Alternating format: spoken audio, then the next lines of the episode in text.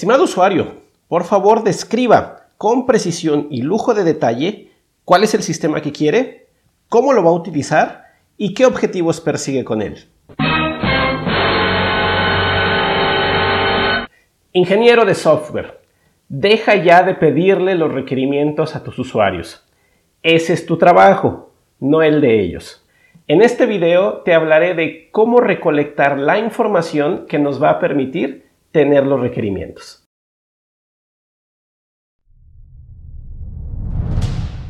Antes de continuar, asegúrate de estar suscrito al canal, darnos like y clic a la campanita. También compártenos con todos tus amigos y conocidos. Los ingenieros de software solemos cometer el error de preguntarle al usuario qué es lo que quiere o esperar que ellos nos den los requerimientos. Ellos nunca van a poder hacer esto porque no están capacitados en ingeniería de software. Sin embargo, nosotros insistimos en hacer preguntas como ¿cuál es el sistema que quieres? ¿Cómo quieres que lo hagamos? ¿Cuáles son las herramientas que quieres que utilicemos? ¿Va a ser una plataforma web o va a ser móvil o va a ser de escritorio? ¿Quieres que sea responsivo? Y ya que estamos en eso, también deberíamos dejar de molestarnos cuando nos preguntan si el sistema puede ser rápido o bonito. La brecha que hay en el entendimiento del vocabulario entre los usuarios y los ingenieros de software debe de achicarse y no agrandarse. Esto significa, los usuarios siempre nos van a hablar de la forma en que ellos entienden, de la forma en que ellos se comunican. Nos van a hablar desde su contexto, de las cosas que entienden y de las cosas que hacen. Es nuestra labor como ingenieros de software recolectar esa información, analizarla y a través de ella definir los requerimientos del software. Por lo tanto, una de nuestras primeras tareas en la ingeniería de requerimientos es la recolección de la información. Acompáñame y vamos a ver cómo podemos hacerlo. Descubrir las necesidades de los involucrados en el software es un reto. Es un proceso analítico y colaborativo, con actividades para encontrar y definir las necesidades. Los usuarios no pueden definir con precisión técnica cuál es el software que necesitan. Por lo tanto, es labor de los ingenieros de software conseguir lo siguiente. Tener un ambiente adecuado para facilitar la exploración y comunicación. Entender las actividades de los usuarios, qué actividades quiere completar y cómo podemos ayudar. Cuáles son sus aspiraciones y cómo podemos ayudarles a que las alcance.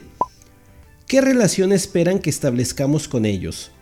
¿Cuál es el valor que realmente esperan recibir?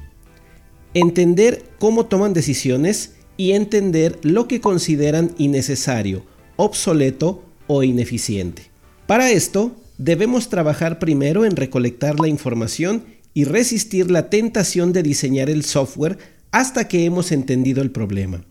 En este proceso, seleccionamos de entre un conjunto de técnicas las que mejor se adapten a nuestro proyecto y a nuestros usuarios. Antes de realizar cualquier intento de proponer una solución de software, debemos reunir la información suficiente para conocer, cuando menos, el contexto y las características principales de nuestros usuarios y su entorno. Este proceso puede durar unas pocas semanas y en ellas recolectamos información. Existen múltiples técnicas para descubrir las necesidades de los usuarios. Pueden ser colaborativas, con interacción entre los usuarios y los analistas, o independientes. Descubres la información por tu cuenta. Algunas de las técnicas son entrevistas, talleres, focus group, observación estructurada del entorno, encuestas, análisis de documentos y evaluación heurística. Te recomiendo que no uses solamente una, sino que diferentes usuarios preferirán alternativas distintas. Ahora detallemos cada una.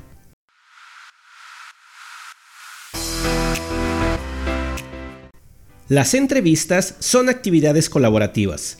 El propósito es reunirte directamente con los usuarios, ya sea individualmente o en grupos pequeños, para preguntarles directamente y conocer su información. Las entrevistas tienen un objetivo y propósito definidos, que se plasma en un cuestionario o una guía, y una duración, establecida en una agenda. En el proceso de la entrevista debes presentarte, revisar la agenda con los asistentes, presentar los objetivos y resolver las preguntas iniciales. Tu objetivo es escuchar, así que hazlo activamente.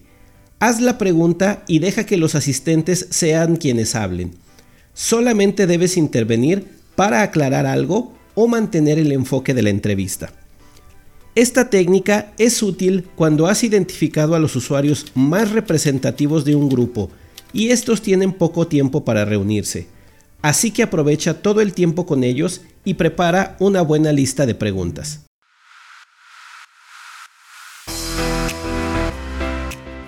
Los talleres son reuniones formales y estructuradas, en las que un grupo de personas y expertos trabajan juntos. En esta colaboración se usan diferentes herramientas para crear un modelo de la situación actual e identificar necesidades a cubrir. Un taller involucra a diferentes tipos de usuarios del sistema que se quiere hacer, para entender sus distintos puntos de vista. Los talleres son conducidos por un facilitador, usualmente el analista de requerimientos, y la información es registrada por otra persona. Las actividades del taller son diversas, dependiendo del objetivo que se tiene. Se debe cuidar el tiempo, para que las tareas y discusiones se mantengan dentro del enfoque y todos se mantengan involucrados. Se deben discutir ideas y no personas. Es importante que se programen descansos, pues los talleres suelen durar varias horas. El facilitador debe leer el lenguaje corporal y otras pistas que hacen que algunos dejen de participar. Otros descalifican mis ideas, no las toman en serio, por ejemplo o no quieren interrumpir el trabajo. Los talleres son una buena alternativa cuando los usuarios que nos pueden dar información tienen restricciones de calendario y solo los podrás consultar una sola vez.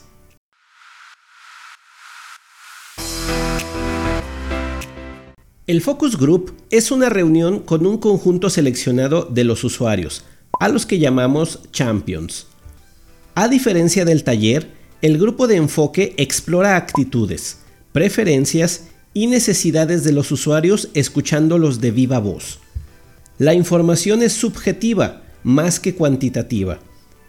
Los focus group son muy efectivos para validar ideas que se parecen a soluciones ya existentes, por lo que se seleccionan usuarios que han usado productos similares y obtenemos de ellos las necesidades o cosas que no han podido ser cubiertas por las otras soluciones.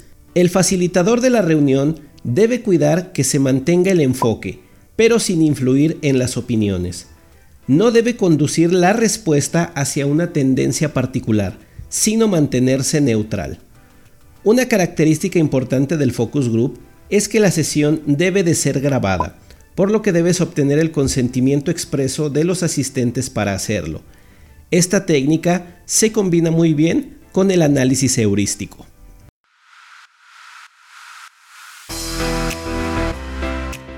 Este es un tipo de actividad independiente, pues no involucramos ni interactuamos con los usuarios. Algunos usuarios pueden tener dificultades para describir su trabajo o las actividades que hacen. Así que en vez de preguntarle directamente cuál es el trabajo que usted hace, lo observamos mientras lo realiza. La necesidad de hacer observaciones suele identificarse en las entrevistas, cuando los usuarios no pueden describir detalladamente sus actividades.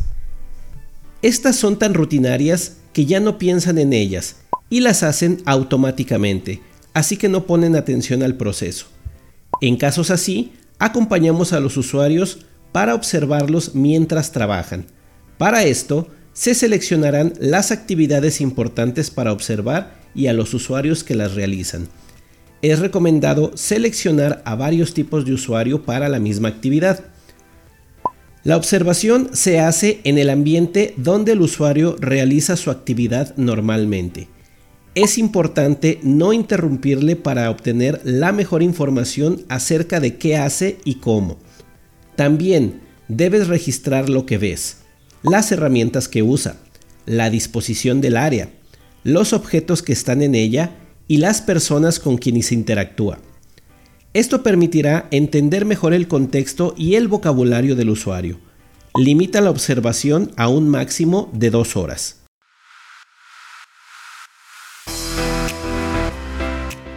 La encuesta consiste en una lista de preguntas que se distribuye para obtener información de un grupo grande de personas, principalmente cuando es difícil reunir a todos los usuarios o se encuentran dispersos en áreas geográficas específicas.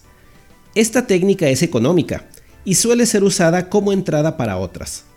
Las encuestas utilizan preguntas cerradas con opciones y comúnmente las respuestas son mutuamente excluyentes para poder diferenciar la opinión de las personas. En ocasiones, las respuestas incluyen la opción otro para recolectar más información y opiniones. No se recomienda hacerlo con todas las preguntas. Las opciones pueden usar escalas. En este caso, deben de ser consistentes en toda la encuesta y no cambiarlas entre ellas. Por ejemplo, escalas numéricas todas en el mismo rango o las opciones de opinión, bueno, malo, excelente, iguales para todas las preguntas que las utilicen.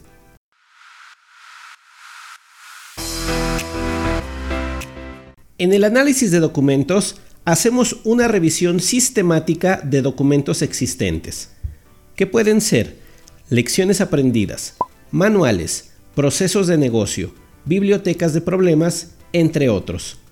La investigación reduce el tiempo de otras reuniones y puede revelar información que la gente no te dice, aunque se corre el riesgo de que los documentos no estén actualizados.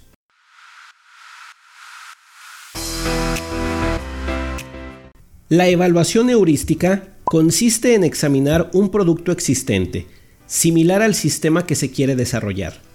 Este producto puede ser el sistema actual de los usuarios o un producto del mercado, que es parecido. El objetivo es evaluar qué tan bien funciona el producto y sus oportunidades de mejora. Ambas cosas se documentan y presentan a los usuarios, con el fin de obtener su opinión y sus sugerencias.